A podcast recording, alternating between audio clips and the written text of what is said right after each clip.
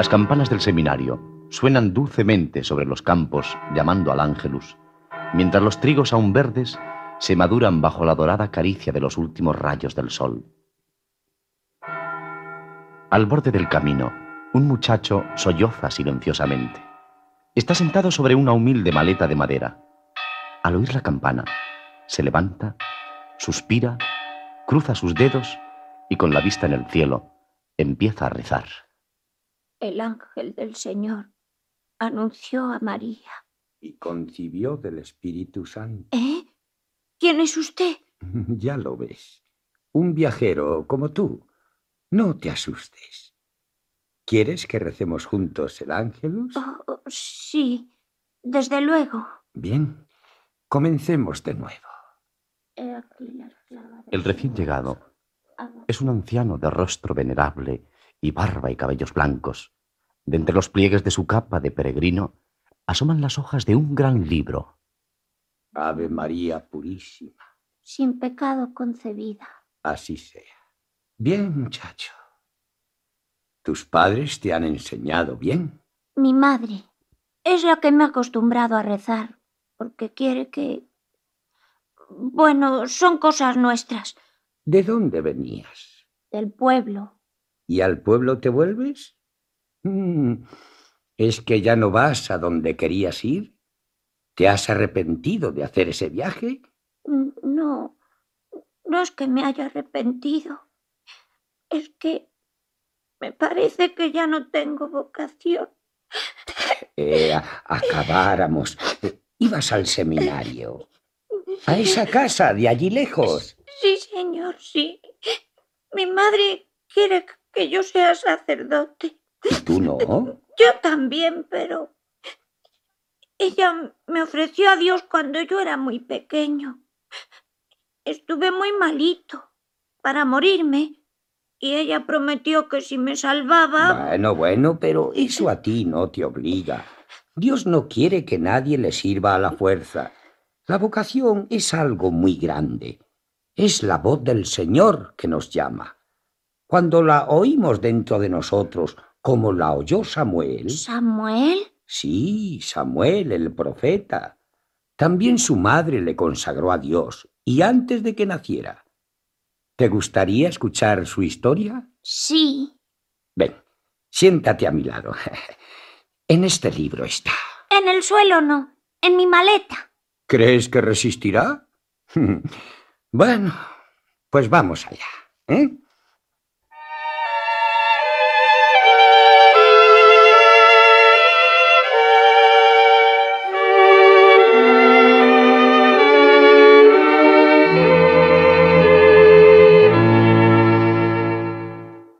El arca de la alianza con las tablas de la ley había sido llevada a Silo, donde descansaba en el tabernáculo.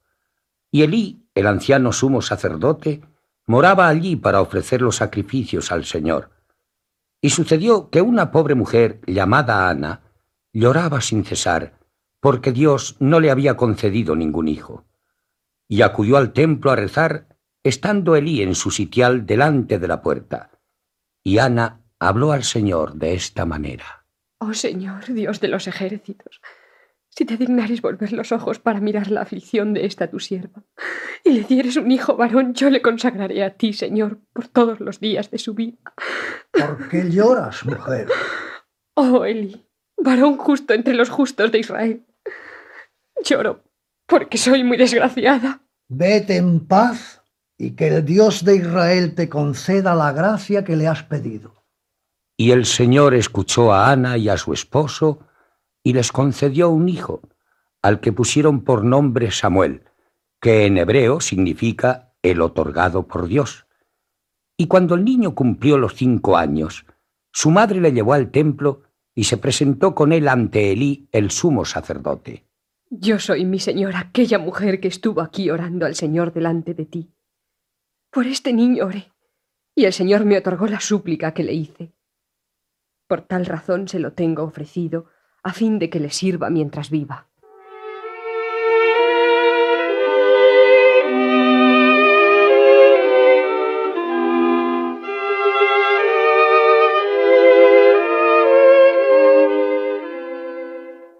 Y el niño permaneció en el tabernáculo sirviendo al Señor bajo la dirección del sumo sacerdote Elí. Y su madre iba a visitarle todos los años, a interesarse por él y a llevarle algún regalo. Samuel. Madre. Eh, hijo mío, ¿cómo estás? Muy bien, madre. Soy muy feliz. Mira, te traigo una túnica nueva, de lino finísimo, tejido por mis propias manos. Mira, ¿te gusta? Es muy hermosa. Pero tú eres más hermosa todavía. Tu padre también ha venido a verte. ¿Dónde está? En el templo, rezando. Mírale, ahí sale. Samuel, mi pequeño sacerdote. Aún no lo soy, padre. Pero muy pronto podrás llamarme así. El anciano y venerable Lee parece satisfecho de mis servicios. Así es. Vuestro hijo es la alegría de mi vejez. Yo os bendigo y suplico al Señor que os conceda abundante sucesión en pago de la prenda que habéis consagrado y depositado en sus manos. Y el Señor premió a Ana y a su esposo Elcana, otorgándoles tres hijos y dos hijas, mientras su primogénito, Samuel, iba haciéndose grande en la presencia del Señor y ganándose con su bondad el afecto del anciano Elí, que veía con dolor y pesadumbre las maldades de sus dos hijos, Ovni y Finés, a los que no se atrevía a castigar. Hijos, ¿por qué tomáis de la carne de los sacrificios más de lo que os corresponde como sacerdotes? Aprended del pequeño Samuel, tan obediente y sumiso a los preceptos de Moisés. Bah, Samuel es un niño y tú un anciano. No nos importunes más con tus consejos ridículos, padre. Vamos, Ovni. Sí, vamos de aquí, Finés. La excesiva condescendencia de Elí para con los pecados de sus hijos ofendió al Señor, que advirtió al sumo sacerdote que tanto él como los malvados Ovni y Finés serían castigados. Y una noche en que Elí dormía en su lecho y el joven Samuel en otro, poco distante del suyo, el muchacho oyó una voz que le llamaba. Samuel. Samuel. ¿Quién me llama? Elí. Elí. Heme aquí. ¿Mm? ¿Para qué me has llamado? ¿Eh? Yo no te he llamado. Vuélvete a dormir. Volvióse Samuel a su lecho, pero al poco tiempo oyó por segunda vez que le llamaban. Samuel. Samuel. Ya voy, Elí. Elí. Aquí me tienes. ¿Para qué me has vuelto a llamar? ¿Eh? No, si no soy yo quien te llama, Samuel. Será por ventura el Señor.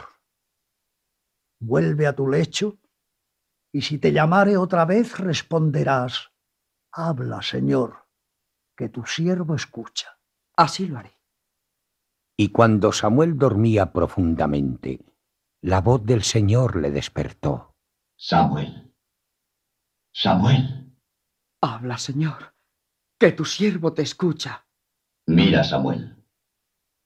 A ti te digo que he de dar muy pronto tan grave escarmiento al pueblo de Israel, que todo él temblará de terror. Y en aquel día castigaré a Elí y a sus dos hijos, porque sabiendo él su indignidad, no los ha corregido como debía. Y a la mañana siguiente, Samuel evitó la presencia de Elí por no apesadumbrarle con la visión que había tenido. Pero Elí le buscó afanosamente y le preguntó, ¿Qué es lo que te ha dicho el Señor? Te ruego que no me encubras nada. Que el Señor te castigue severamente si me ocultares alguna cosa de cuantas te ha dicho. Elí, el Señor va a infligir un grave escarmiento a Israel. Y en aquel día te castigará a ti y a tus dos hijos por no haberles corregido como merecen. Él es el Señor. Haga lo que sea agradable a sus ojos. Muy pronto cayó sobre Israel el castigo que merecía su idolatría.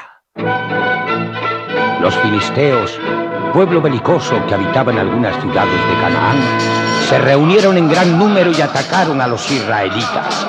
Trabóse una batalla Pero Dios negó su ayuda a los israelitas y fueron derrotados y perseguidos hasta sus tiendas. Mañana los filisteos acabarán con nosotros. Enviemos un emisario a Silo para que Ovni y Finef traigan al campamento el arca de la alianza. Si el arca está aquí, podremos derrotar a los filisteos. El arca no nos salvará. Solo Dios puede salvarnos.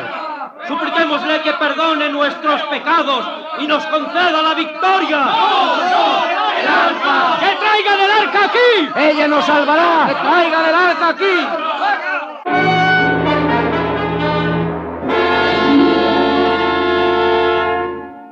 Y los dos hijos de Elí, Ovni y Finés, trajeron el arca con las tablas de la ley, desde Silo hasta el campamento israelita.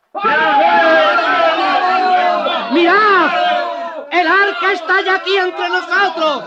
¡Mañana venceremos a los filisteos! Solo el Señor puede salvarlo. Y aún no hemos llorado nuestros pecados y suplicado su perdón.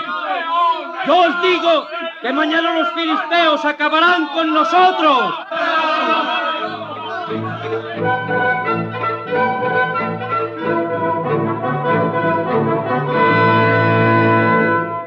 Y celebraron los filisteos la batalla, y pelearon con tal denuedo que dieron muerte a treinta mil israelitas, poniendo en fuga a todos los demás.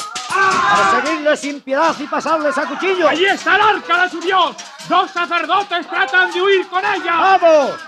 Los degollaremos y el arca de ese Dios tan poderoso será para siempre de los filisteos. ¡Dejad el arca en nuestras manos! ¡Jamás! ¡Defiéndela, Finés! ¡No puedo, Andy! ¡Me han matado! ¡Ah! ¡No os la llevaréis! ¡Muere tú también! ¡Ah! Este es el castigo de nuestra iniquidad. ¡El arca de Israel es nuestra, filisteos!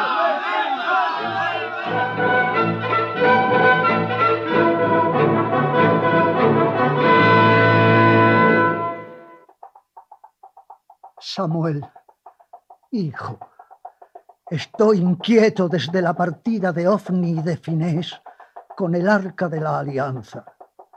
Condúceme a mi sitial. Mis ojos se han secado de tanto llorar. Estoy ciego. Apóyate en mi hombro, Elí. Yo te conduciré. Siéntate. No, no, no inclines tanto la cabeza hacia atrás, que la silla puede volcarse y caerás de espaldas contra la puerta. ¿Quién viene? Samuel. Un caballo se ha detenido muy cerca de aquí. ¿Es algún mensajero? Es un soldado de la tribu de Benjamín. Trae el vestido rasgado y cubierta ¿Qué? de polvo la cabeza. ¡Ay! ¡Ay de mí! Señales son esas de infaustas nuevas. Dile que se acerque. Ya viene a toda prisa hacia nosotros. Elí, Elí, ¿De dónde vienes? Del campamento israelita. ya no existe el tal campamento, Elí. ¿Qué? Los filisteos lo han arrasado. ¡Ay, Dios mío! Huyó Israel delante de los filisteos. ¡Y mis hijos! ¡Muertos! ¡Y el arca! Ha caído en poder de los filisteos. ¡No! No te inclines tanto hacia atrás, Elí. ¡Que te caes de espaldas! ¡Que te caes! Elí. Elí. Ayúdame a levantarle. Se ha golpeado en la nuca contra las losas. Elí. Elí, despierta. Respóndeme. Es inútil. Se ha roto la cerviz. Está muerto.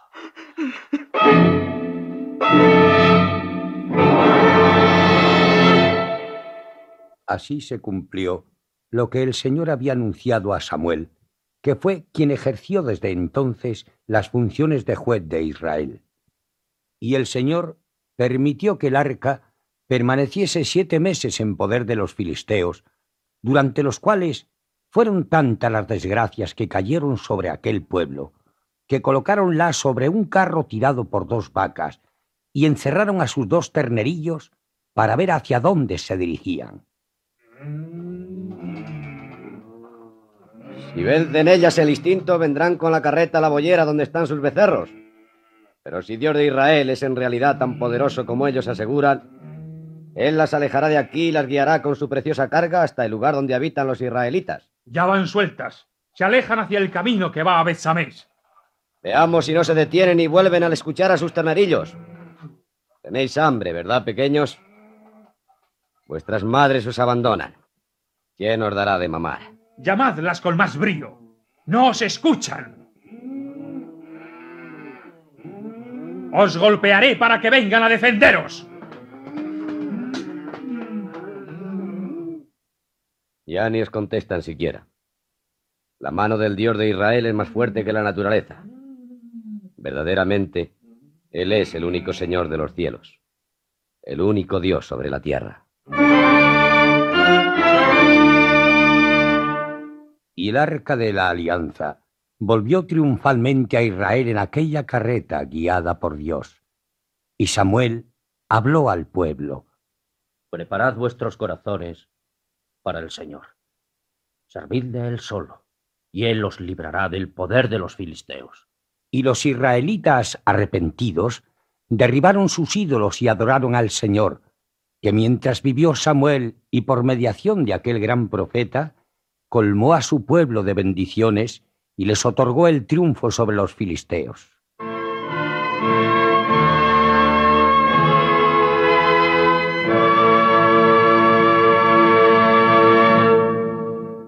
Ya has visto qué misión más grande y más sublime reservaba el Señor al pequeño Samuel, que también fue ofrecido a Dios sin su consentimiento. Pero Dios le llamó y él respondió a su llamada. Y ahora dime, ¿a ti te ha llamado? Aún no, pero yo sé que me llamará. Estoy seguro. Y el muchacho, cargado con su maleta, se aleja hacia el horizonte por entre las espigas, en dirección a la casa del Señor, que ya le está llamando con la voz vibrante y jubilosa de sus campanas.